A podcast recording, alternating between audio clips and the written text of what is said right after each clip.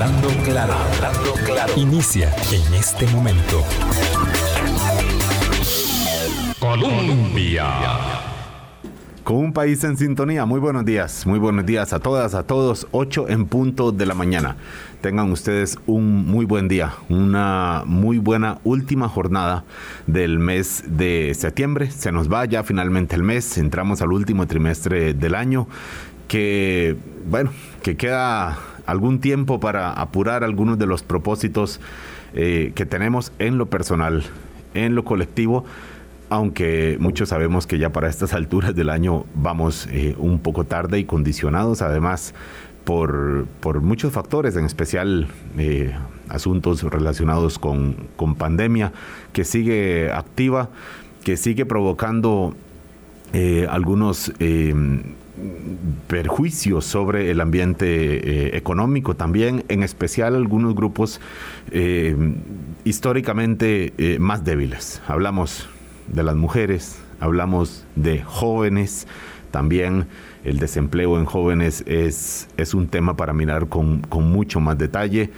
Eh, hablamos también incluso de la población adulta mayor que está todavía trabajando porque muchos no alcanzaron a, jubilarse y, necesitan eh, mantener activa la operación Frijoles. Justamente lo menciono eh, hoy en la víspera del Día de la Persona Adulta Mayor. Eh, me parece que dos tercios de esta población está cubierta por, la, por una pensión y vayan, vayamos a saber si es suficiente o si, o si no la tiene que compartir ahora para ayudar a sus hijos, a sus nietos a enfrentar momentos complicados en la economía. Hoy vamos a poner el ojo especialmente en la situación de las mujeres, la situación económica de las mujeres, eso que tiene que ver con empleo, con acceso a ingresos, con financiamiento y con pensiones también. Porque recordemos que hace mm, un mes, si no estoy equivocado, la Caja del Seguro Social aprobó eh, nuevas eh, medidas, nuevas, nuevas eh, normas eh, para el acceso a la pensión y, e hizo una diferenciación en hombres y mujeres. ¿Por qué? No creo que por moda, no creo que por tendencia, sino porque la realidad del mercado eh, exige mirar diferente a esta población eh, de trabajadores, trabajadoras, perdón, mujeres trabajadoras, que como decíamos en la invitación, el 24% de desempleo que veíamos y que nos asustó el año pasado por motivo de la pandemia es exactamente el mismo que tenemos ahora si solo nos circunscribimos a la población de mujeres, a las mujeres trabajadoras. Eh, ¿Por qué? Porque eh, siempre es mayor el desempleo, el subempleo, la exclusión laboral e incluso las condiciones, luego ya quienes tienen empleo, vayamos a ver la brecha de ingresos que también importa. Por eso tenemos hoy como invitada a doña Marcela Guerrero, presidenta del Instituto Nacional de las Mujeres, ex diputada. Le quedan siete meses. Siete meses. Seis. Siete meses en el cargo, doña Marcela. Estamos, eh, a ver, hasta mayo son cuatro, nos quedan un trimestre de este, más o menos. Eh, lo cierto es que ya se ve la línea en el horizonte y imagino que en su cargo, Marcela, pero también en el de muchos jerarcas de instituciones de gobierno que genuinamente quieren hacer cambios en las políticas eh, correspondientes a sus sectores, ven que el relojito de arena se va quedando con poca con, poco material en la parte de arriba y que, y que se va, y que se va y, esto eh, pues ya el tiempo y los condicionamientos dificultan todo pero primero, eh, bueno, además en momentos en donde se sigue deteriorando, porque la pandemia ahí está. Por más que las haya medidas de apertura eh, en algunos sectores específicos, todavía queda un, un perjuicio eh, planteado ahí. Ojalá que la nueva medida de las vacunas funcione como una forma de, frenar la pandemia sin afectar de manera tan fuerte eh, la, productividad, la, la, generación de empleos, eh, pero, pero es una cosa por verse todavía. Buenos días, Marcela. De verdad que muchas gracias por estar aquí. Estuvo usted el mes pasado y dijimos que la íbamos a invitar en de, nuevo para continuar porque, porque hay, hay mucho detalle por, por mirar del ambiente económico de las mujeres y eso estamos haciendo hoy. Gracias por venir. Bueno, muy buenos días a todas y a todos, en especial a la voz Álvaro, que tenía, te escucho, pero tenía ratillo de que no estábamos presencial. Y ciertamente eh, abre la, ventana, eh, sobre todo en este último trimestre, eh, que viene oficialmente a partir de, del mes de octubre la apertura del debate electoral y definitivamente las mujeres eh, tienen que estar en el centro de las respuestas concretas que los partidos políticos tengan hacia lo que yo diría es un nuevo contrato en materia de empleabilidad, en materia de empresariedad, pero sobre todo en materia de visibilizar esas brechas que el Instituto Nacional de las Mujeres viene de eh, no solo marcando y dando respuesta y articulando. En este caso, la semana pasada se presentó oficialmente el informe sobre los impactos que eh, la pandemia ha tenido en la vida de las mujeres, en educación, en economía, en violencia, en eh, cuidados y obviamente en brecha digital. Yo eh, quería nada más como cerrar una idea porque me parece muy importante lo que señalas en términos de cuáles son las metas. Bueno, y en mi caso que asumí eh, la confianza a mitad, del, a mitad del río. un poquito más de a mitad del río, ¿verdad? Porque en realidad yo... Recordemos nada más, Marcela Guerrero sustituyó a doña Patricia Mora, que volvió a, su, a su partido, dejó el cargo eh, que había formado dentro del concepto este de gobierno de, de unidad. Ella pese a todas sus divergencias, porque fueron varias con políticas económicas de gobierno, se mantuvo hasta cierto momento, volvió ella Frente Amplio y doña Marcela Guerrero eh, tomó un, un caballo a mitad del río. Entonces, con un enfoque, imagino que tampoco había mucho margen para para, para maniobrar. En realidad, cuando usted tiene un año y cuatro meses, literalmente, yo entro el 4 de enero, eh, tiene que tener muy eh, precisa cuáles son los resultados que quiere dejar. Y yo, dichosamente, creo que los voy a lograr, por lo menos en materia de ejecución presupuestaria de un fondo no reembolsable para mujeres. Había un acumulado de 1.800 millones.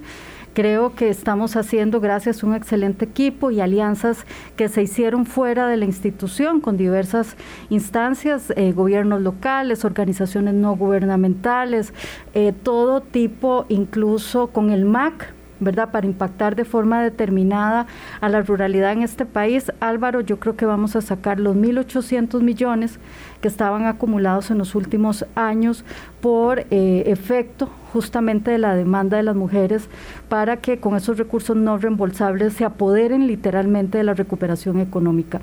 Y creo, estamos en, esa perspectiva, eh, podemos hacer movimientos presupuestarios, ¿verdad? Es una institución autónoma que en este momento, si uno quiere darle respuestas concretas a las mujeres, tiene que ser a partir de darles instrumentos. Creo que pueden ser incluso eh, mayores recursos. Eso lo vamos a estar determinando en el mes de octubre. He trabajado realmente con el equipo desde el día 1 en enero para que este dinero que no se había ejecutado pueda ser ejecutado. Pero eh, antes de entrar en, en, los cómo se están ejecutando y los para qué, eh, Marcela, ¿no está alterando la ejecución eh, presupuestaria de la institución que usted preside la regla fiscal como lo está haciendo con otras instituciones? Bueno, ya vimos el Instituto Nacional de Estadística y Censos peleando por la posibilidad de hacer el censo mm, del, del próximo año hasta la Fábrica Nacional de Licores.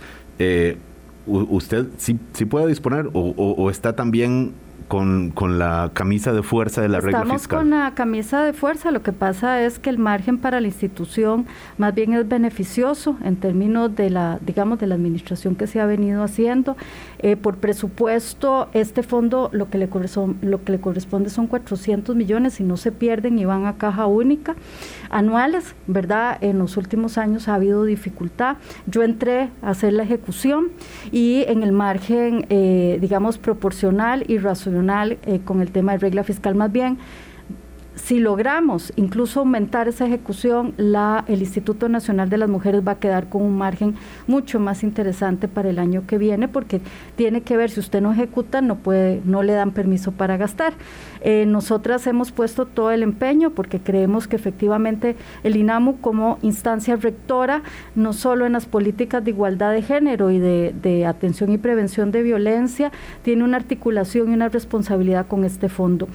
Eh, nos entraron 7 mil Álvaro, 7 mil solicitudes de todo el país, es decir, las mujeres por diferentes razones, sea porque se han quedado desempleadas, como ha señalado, o sea porque tienen vocación empresarial o de emprendedurismo, están buscándose la vida y la institución las va a respaldar este fondo y estas solicitudes, ¿en qué dirección van? Eh, eh, Marcela, por favor, para, para poder precisar y decir, bueno, eh, ¿qué es fondos para mm, capital semilla, para capital fundamentalmente semilla, eh, sobre todo para procesos iniciales, hubo una, digamos, flexibilización de algunos de los requisitos en función de que eh, aquellos proyectos que al menos tuvieran tres meses de estar eh, en, camino, ¿verdad? Con la condición de que se formalizaran, podían entrar a solicitar los fondos de todo tipo, pecuario, eh, agro, relacionado con servicios de todo tipo, relacionado también con las condiciones, digamos, mucho más em, concretas de industria, muy, muy incipiente, artesanales, digamos, también entran, y hay una lista en donde entraron mujeres de todo el país a poder, digamos, solicitar, y incluso entraron en menor medida aquellos en etapas de desarrollo, es decir, ya emprendimientos que tienen más de tres años que están formalizados eh, están las solicitudes abocadas a esto. Con acompañamiento, Marcela, porque entenderá que probablemente muchos de los radioescuchas ahora diga, bueno, pues sí que bien que haya un capital para los emprendimientos, para los proyectos productivos de, las mujeres, específicamente con, con, ese sesgo de hacia mujeres, pero la experiencia, nos hemos quemado tantas veces con leche en este país, eh, con temas de eh, capital para emprender proyectos que luego no, no cuelan, no pegan, no producen, eh, que, que uno la pregunta de si hay un acompañamiento para que sepan eh, dirigir los, los proyectos de rentabilidad, factibilidad, procedimientos, etcétera. Eh, vamos con alianza con 600 proyectos con el MAC ¿verdad? Para todo el apoyo no financiero y seguimiento según la, digamos, la, la, experticia o la pertinencia del proyecto. Ellos se comprometen a dar seguimiento, son fondos públicos, Álvaro, tu pregunta es fundamental, la Contraloría va a dar seguimiento si estos proyectos no solamente fueron a la fuente eh, que es asignada, sino además cuál es la sostenibilidad financiera, porque estamos trabajando en el tema de la autonomía económica. Hemos hecho también una, una, una alianza con el, el INA, eh, ya la Junta directiva el jueves pasado aprobó los primeros proyectos relacionados con una alianza que tenemos con el MEIC, obviamente va a dar acompañamiento y estamos apostando fuertemente a un acompañamiento eh, con la cooperación española, por ejemplo, estamos teniendo un acompañamiento para 300 de los proyectos que también están en marcha ya. Es decir, esto no funciona si no es en alianza. Para cada una de eh, las municipalidades, por, el por ejemplo, voy a poner la primera que se me viene a la cabeza, es este Curridabat. Tienen todo un ecosistema donde están acompañando a sus, ¿verdad? A sus, a sus em, eh, organizaciones de mujeres que están justamente en Curridabat.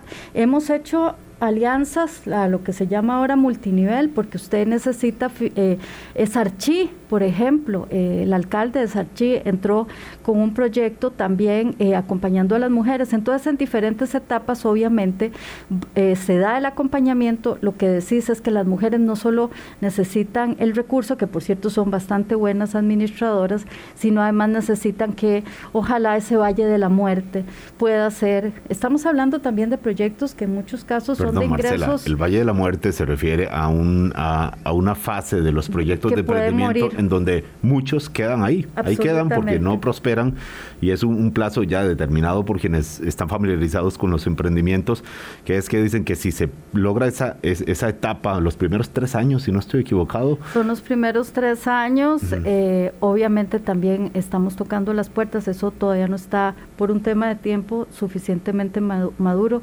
La Universidad de Costa Rica ha desarrollado una, digamos, una cartera de acompañamiento bien interesante. Creo que lo que me toca a mí, Álvaro, y por eso eh, quería remitir, o sea, yo llegué al INAMO con dos objetivos. Número uno, sacar esos recursos, o sea, que esa ejecución presupuestaria, eh, digamos, no tuviera más, eh, eh, resistencias, ¿verdad? Para poder llegar a las mujeres, porque hay una queja, o sea, en paralelo hay que hacer una reforma. Yo me dedicaba a hacer la reforma o a sacar, ¿verdad? Esos recursos. Yo decidí sacar los recursos eh, con una junta directiva que me parece que, que ha tenido entendimiento y con, obviamente, las condiciones necesarias y proporcionales a la legalidad que nos establece la Contraloría. Eso no es una tarea fácil, eso es una tarea de buscar el cómo para llegar a, justamente a las mujeres, que es lo que tiene que ser el INAMU. Y el segundo objetivo, que lo tengo eh, literalmente entre pecho y espalda, ¿verdad? Llevo y porto y, eh, esta pañoleta anaranjada porque el tema de la violencia en este país es, este, se ha agudizado y se ha agudizado también en la condición pandémica. El INAMU preside el sistema de atención y prevención de violencia. Nosotras decidimos, no como dice la ley, que se reuniera cada cuatro meses o tres veces al año.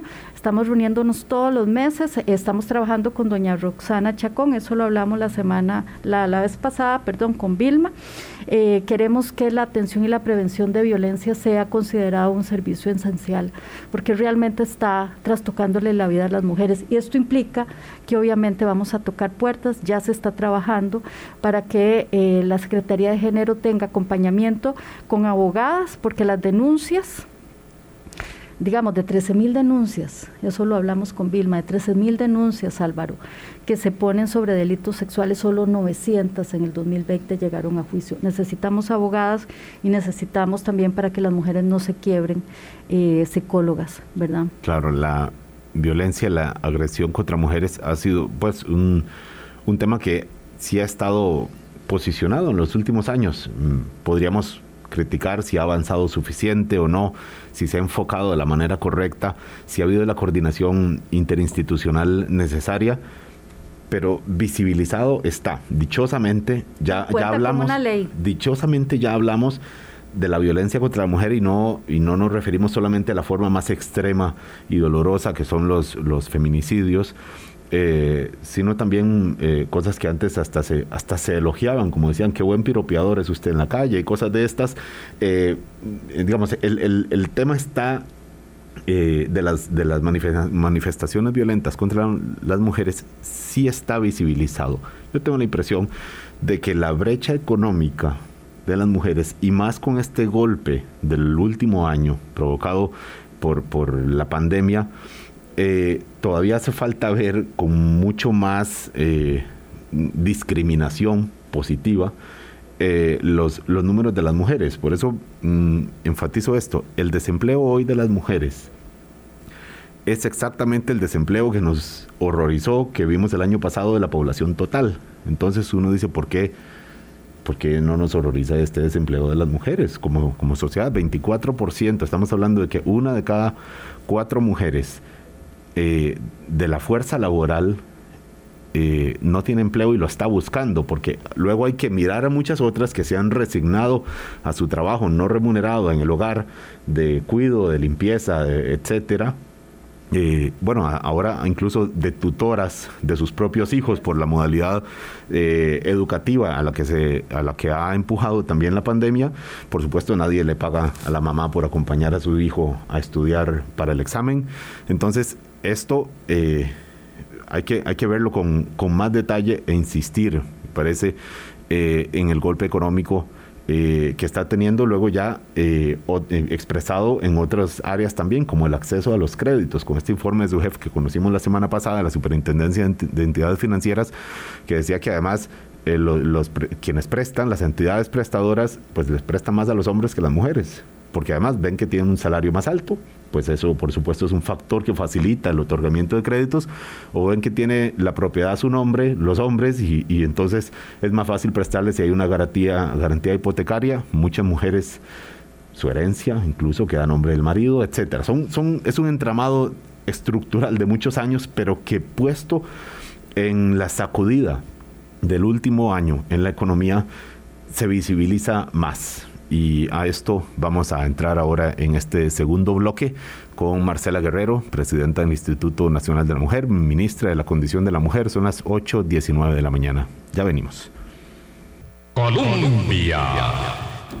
con un país en sintonía. Un servidor Álvaro Murillo los saluda por estar eh, con nosotros de, nuevo, eh, hoy con doña Marcela Guerrero, ministra de la Condición de la Mujer, enfocados en el tema económico, no que haya, eh, no que esté todo resuelto ni, ni encaminado ni, ni hecho, ni mucho menos, por supuesto, en temas de, violencia de, de, género, por eso recordaba ahora la ministra su, su, la pañoleta naranjada, que quienes nos escuchan y no están viendo por Facebook, eh, anda eh, puesta en, su cuello como, como expresión de, de, lucha, digamos, símbolo contra, contra la violencia de las mujeres. Eh, la violencia tiene muchas expresiones y la violencia económica como sociedad que sufren es, es también letal, puede llegar a ser puede llegar a, ser letal porque por supuesto que afecta todo el modo eh, de vida de, los hogares y ni qué decir de los hogares que están conducidos por mujeres jefas de hogar que son cerca de la mitad, si no estoy equivocado. Casi la mitad. Eh, y, bueno, eh, después de estos efectos, decíamos, de la, de la pandemia, pues toca mirar, ya no, no, los planes ya no son los mismos, no pueden ser los mismos que había en febrero del 2020, no podemos seguir como, bueno, ya pasó el meneón, sigamos como si nada, porque muchas cosas se rompieron en el camino, muchos empleos se quebraron, se destruyeron, eh, muchas mujeres que eh, iban mal que bien con, el, em, con los ingresos, pues ahora los tienen reducidos, o muchas abuelas que tenían su pensión y se la jugaban con su pensión, pues ahora se la reparten a la hija y al hijo para que puedan sostener el impacto económico por el deterioro que tuvieron en su empleo, por los contratos suspendidos, etcétera.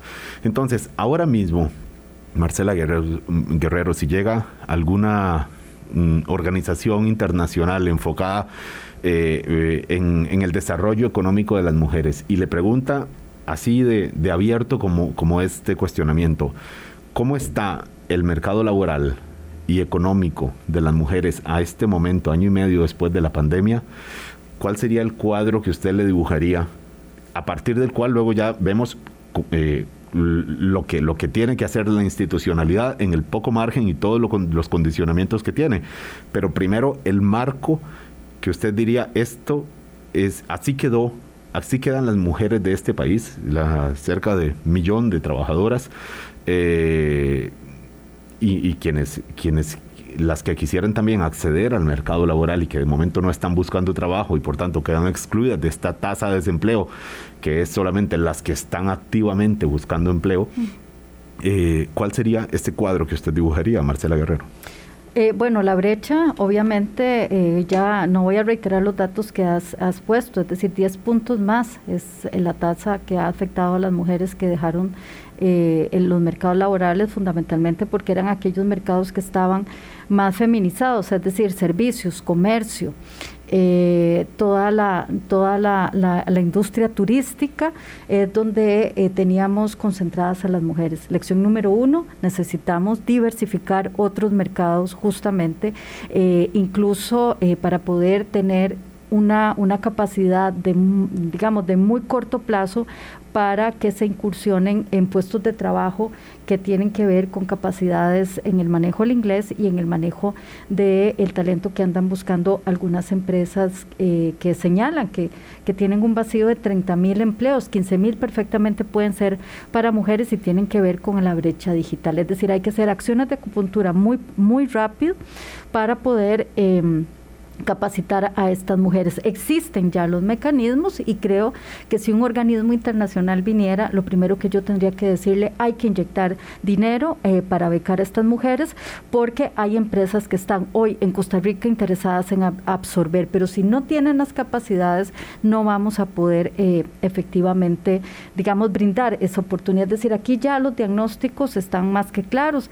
Eh, tenemos las encuestas trimestrales donde nos están diciendo efectivamente sobre estos efectos. La otra tiene que ver con lo que vos señalabas, ¿verdad? Hay muchas mujeres que están eh, en labores de cuido, en labores de no solamente de sus hijas o sus hijos, eh, muchas veces de, personas dependientes, incluso con discapacidad o enfermedades crónicas que no están teniendo oportunidad. Necesitamos una red de cuido, un sistema, Álvaro, porque incluso, aunque tenemos hoy la red de cuido, eh, para personas, digamos, eh, de poblaciones vulnerables, eh, necesitamos para la clase media una condición mucho más atractiva para que puedan las mujeres salir a estudiar y salir eventualmente también a buscar empleo, porque hay algunas que, como también los datos lo han dicho, han dejado de buscar empleo.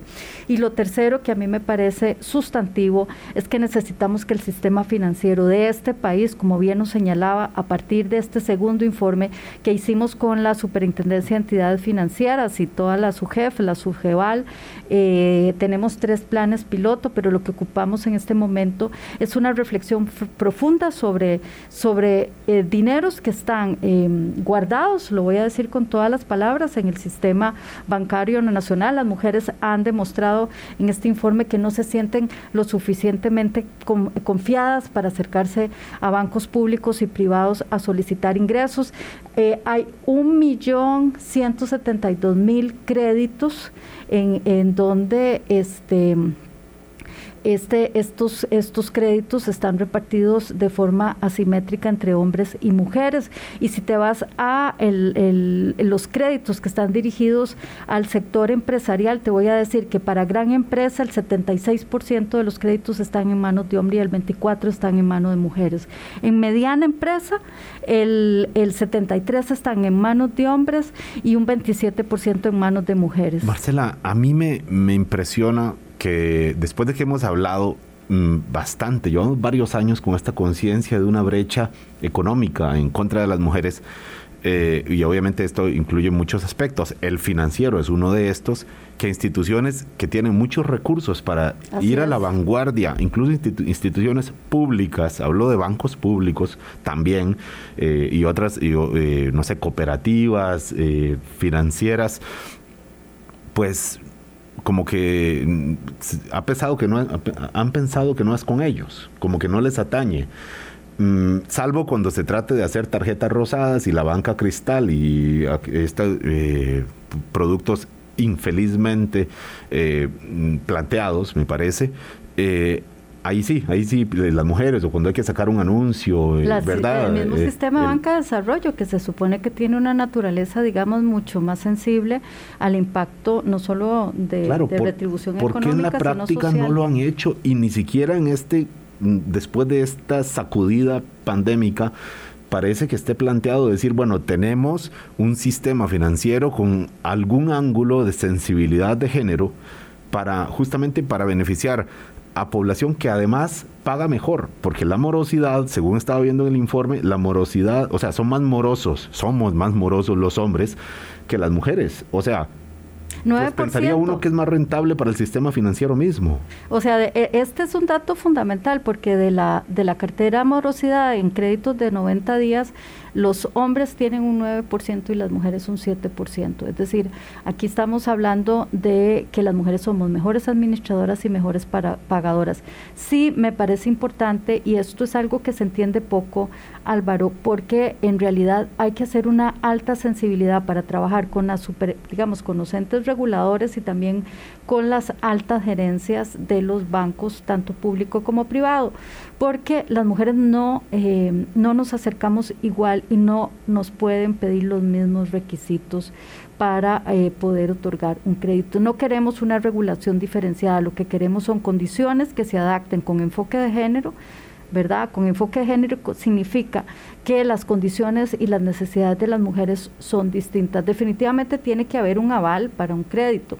Las mujeres están pidiendo a veces más dinero para, y por eso mencionaba los datos para el caso del, del, parque empresarial piden eh, dinero para, para consumo, ¿verdad? Pero muchas veces no están en... Y piden dinero porque no les está alcanzando ¿verdad? Para cubrir sus necesidades. Lo que sí es cierto es que te voy a decir que estamos entrando eh, con un plan piloto para trabajar con una, em, con, una, institución financiera eh, del sector bancario público, una privada y una cooperativa, porque las mujeres casualmente se sienten más amigables acercarse a las cooperativas. Algo tiene ¿verdad? Esos servicios financieros que las mujeres piden, eh, tienen, digamos, una, eh, y estos datos los dio el primer informe, este es el segundo, las cooperativas eh, pareciera estar más cerca pueden ser porque, eh, porque a nivel están fuera del GAN, digamos a nivel de cercanía geográfica, o bien porque se sienten mucho más horizontales en los tratos y en las condiciones que ofrecen en función, y esto es muy importante, de los avales para los créditos y la tasa de, eh, digamos, de, interés sobre el crédito. Hay que tener mucho cuidado también, eh, creo que un tema que nosotras estamos mapeando, hay un programa que el, el MEC, yo tengo que hacer, hacer referencia eh, a un esfuerzo importante tanto de, Victoria Hernández, ministra de Economía, como de Rocío Aguilar, porque creo que están poniendo atención a cómo hacer una brecha eh, que pueda darle facilidades, eh, confianzas y sobre todo me parece a mí entramos nosotras a una sensibilización de cómo hay que escuchar y acopiar avales distintos para las mujeres. Ya esto iría más, eh, digamos, si, si tiene que ver con su trabajo, va más por el lado de la influencia, eh, de la Marcela, porque o, hay posibilidad, digamos, de, de por la vía mm, formal, institucional, promover estos cambios en las instituciones eh, financieras. O, o, va más allá por porque en este programa y en muchos otros también y en muchos espacios públicos se hable hasta que hasta que sea el mismo público, porque muchas veces funciona así, como funciona en la política y funciona en los negocios, hasta que el cliente, las clientas, dicho así ahora, eh, provoquen cambios para que la financiera tal, la cooperativa X y el banco eh, N, sea público o privado, entienda que hay una clientela ahí que además le puede beneficiar su negocio, no solamente por quedar bien o por buenismo o por una cosa de responsabilidad social empresarial, que también sería bueno, sino porque eso paga, eso revierte en, términos de, de, la rentabilidad de estas instituciones. Vea, eh, Victoria, eh, la ministra de Economía, ha mapeado eh, 10 mil millones. Tiempo de no verla, por cierto, Victoria, mil, pues debería, públicos. Debería de, de, invitarla para que profundice, porque ha hecho un trabajo interesante, eh, ha mapeado 10 mil eh, millones eh, en el sistema bancario que bien podría tener condiciones diferenciadas para las mujeres. Tengo que decir que doña Epsi eh, nos ha convocado en varias ocasiones justamente para ver cómo eh, podemos, el Banco Popular, por ejemplo, digamos, porque el sentido uno entiende que estamos en competencia y entiende que hay una serie de regulaciones que Costa Rica, que ponen en riesgo, ¿verdad? La, la, muchas veces la imagen de un banco, pero creo que como lo demostramos, es decir, como lo demostramos, por ejemplo, con FOMUJERES, eh, tenía una serie de requisitos que estaban, no hemos logrado el 100%, pero que estaban distantes a la realidad de las mujeres. Y lo que hicimos fue sentarnos a ver cuál, en el marco de la legalidad, podían ser aquellos requisitos que hoy permite, y estoy absolutamente segura que esos 1.800 millones que estaban ahí guardados van a salir y ojalá más, más dinero. Pero volviendo al tema del sistema bancario, es voluntad política, es articulación, pueda que, que tenga que ver algunas reformas, así como se están pasando reformas para ciertos proyectos en, el marco del COVID, las mujeres hay que aprovechar el bono de género, este, este Álvaro. Las mujeres en su casa tienen un papel importante, pero sobre todo van a liderar o pueden liderar la economía. Esos son los temas que yo espero ver en el debate de los partidos políticos. Bueno, y yo espero ver también en la Asamblea Legislativa, ahora que menciona usted, de, digamos, de, de dónde está la acción, dónde puede estar la acción para esto. Bueno, poder tienen y tanto en la Asamblea Legislativa a la que usted perteneció en el cuatrienio anterior. Eh, y uno ve los algunos Mm, discursos entre diputados y diputadas eh, como de oportunidad y no por lo menos, y le digo, puede que haya estado yo, eh, haya pasado inadvertido por la Asamblea Legislativa, pero pero no veo que haya proyectos enfocados específicamente en mejorar la situación económica de las mujeres. Y digo, puede que haya ahí, porque expedientes flotantes en la Asamblea Legislativa hay y cientos, pero con posibilidades de, salir eh, y, realmente modificar el terreno de, de las mujeres que nos están escuchando ahora mismo, sean rurales, sean urbanas, sean jóvenes, sean jefas de hogar, sean desempleadas o sean, eh, como decíamos, las señoras pensionadas o a punto de pensionarse, que ya casi vamos a hablar de eso otro también, pero digo, desde la Asamblea Legislativa,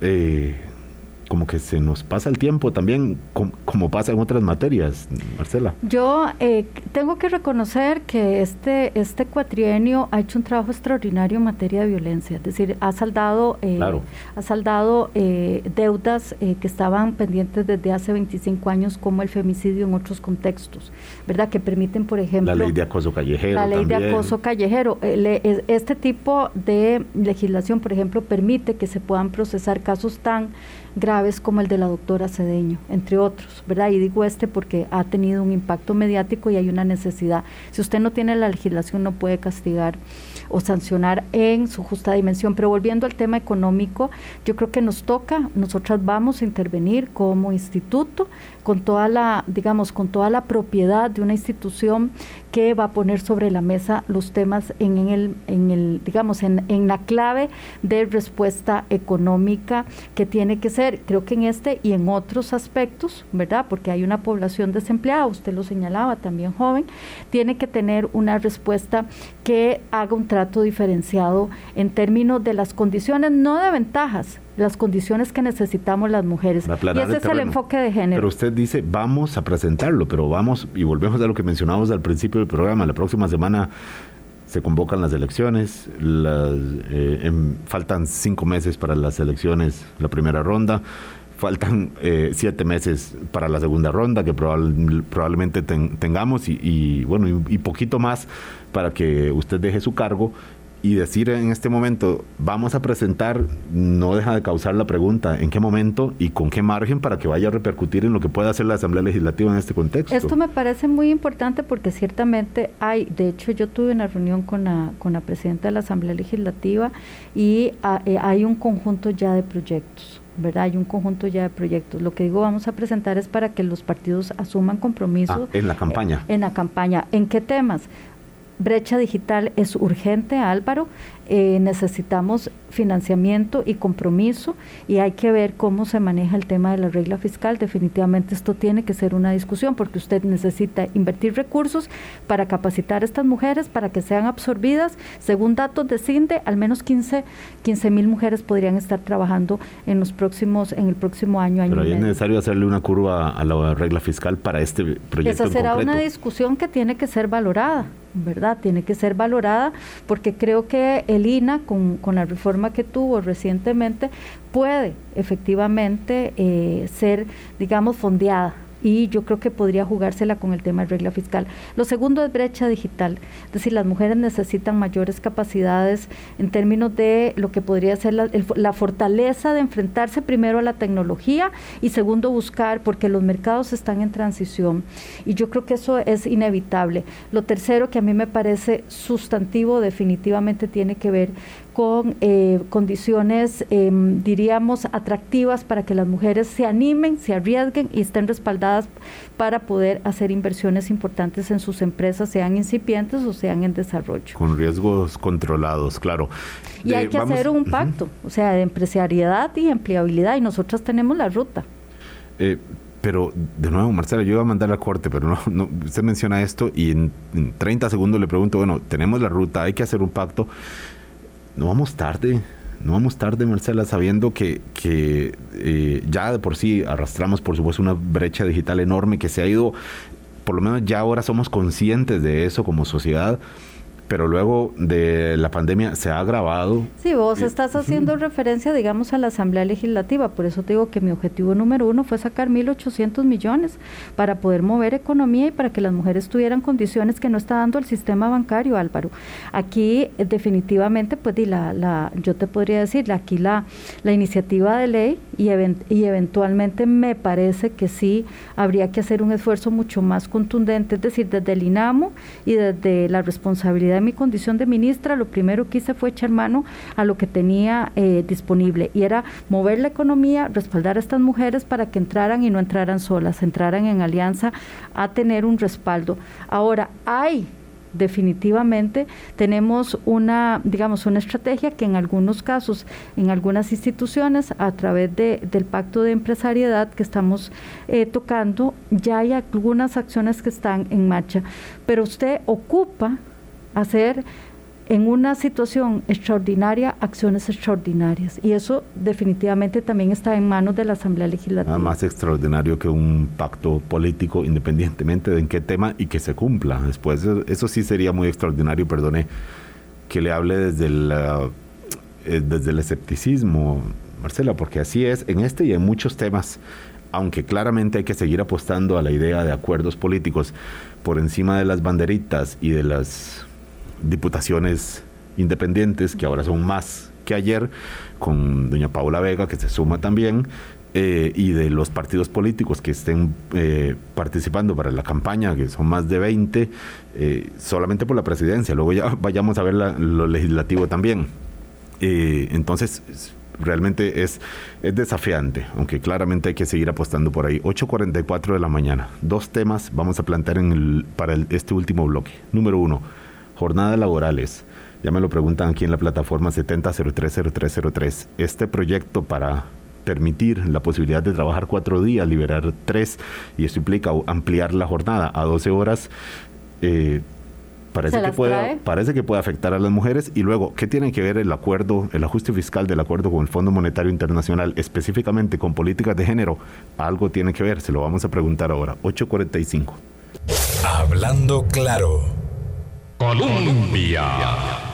Con un país en sintonía, Marcela Guerrero, ministra de la Condición de la Mujer.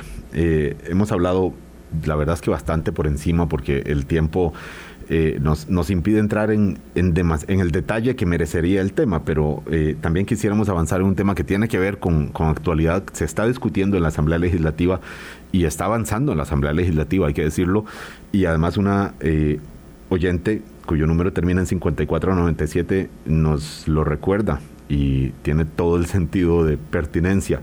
¿Cuál es la posición del INAMU sobre la flexibilización horaria en el trabajo? Esta posibilidad de que haya trabajadores, trabajadoras eh, que acaben con jornadas de 12 días, de, perdón, de 12 horas en, un solo día, con la idea luego de, poder disponer de tres días libres durante la semana. ¿Cuál es la posición que, que tiene Marcela? Eh, justamente ayer llegó eh, a mi despacho la consulta eh, sobre este proyecto, que es el proyecto de, jornadas excepcionales. Álvaro, seis proyectos previamente han sido consultados y la, razonabilidad del Instituto Nacional de las Mujeres ha sido obviamente que hay un impacto que puede ser nocivo para justamente para eh, aquellas personas que eh, están a cargo, mm, que tengan hijas, que tengan hijos, pueden eventualmente incluso incurrir a que no eh, busquen empleo porque van a, van a, ¿verdad? Pueden tener barreras. Ciertamente el proyecto en, en el artículo 145 bis, que es el que se le está introduciendo, lo que señala es que esto es un acuerdo entre empleador y trabajador, pero para el razonamiento que ha desarrollado, veremos cuál es el, razonamiento, no creo que haya una diferencia sustantiva y obviamente yo voy a respaldar ese, ese criterio porque está sustentado con, eh, digamos, la, la, viabilidad jurídica y obviamente la viabilidad de enfoque de género que ocupa una discusión que mi criterio tiene que ser pausada. ¿Y esto requiere hacerle ajustes al proyecto o requiere que la idea en sí misma sea desechada? Eh, por, justamente tampoco hay mucho detalle que verle porque lo que está planteando es eso y ahora usted dice, es voluntaria esa posibilidad. No, voluntaria no, lo dice usted. De verdad el proyecto habla de la posibilidad de que esto ocurra. Pero claro, una empresa a la hora de contratar, pues mm, entre, al elegir entre un hombre y una mujer, pues de repente tal vez prefiera al hombre dispuesto eh, o con más facilidades por su vida, por las condiciones de su vida, familiares, de hogar, eh, responsabilidades, estaría más dispuesto a una flexibilidad horaria como esta. ¿Es, es, es esto como se está planteando así, eh, Marcela?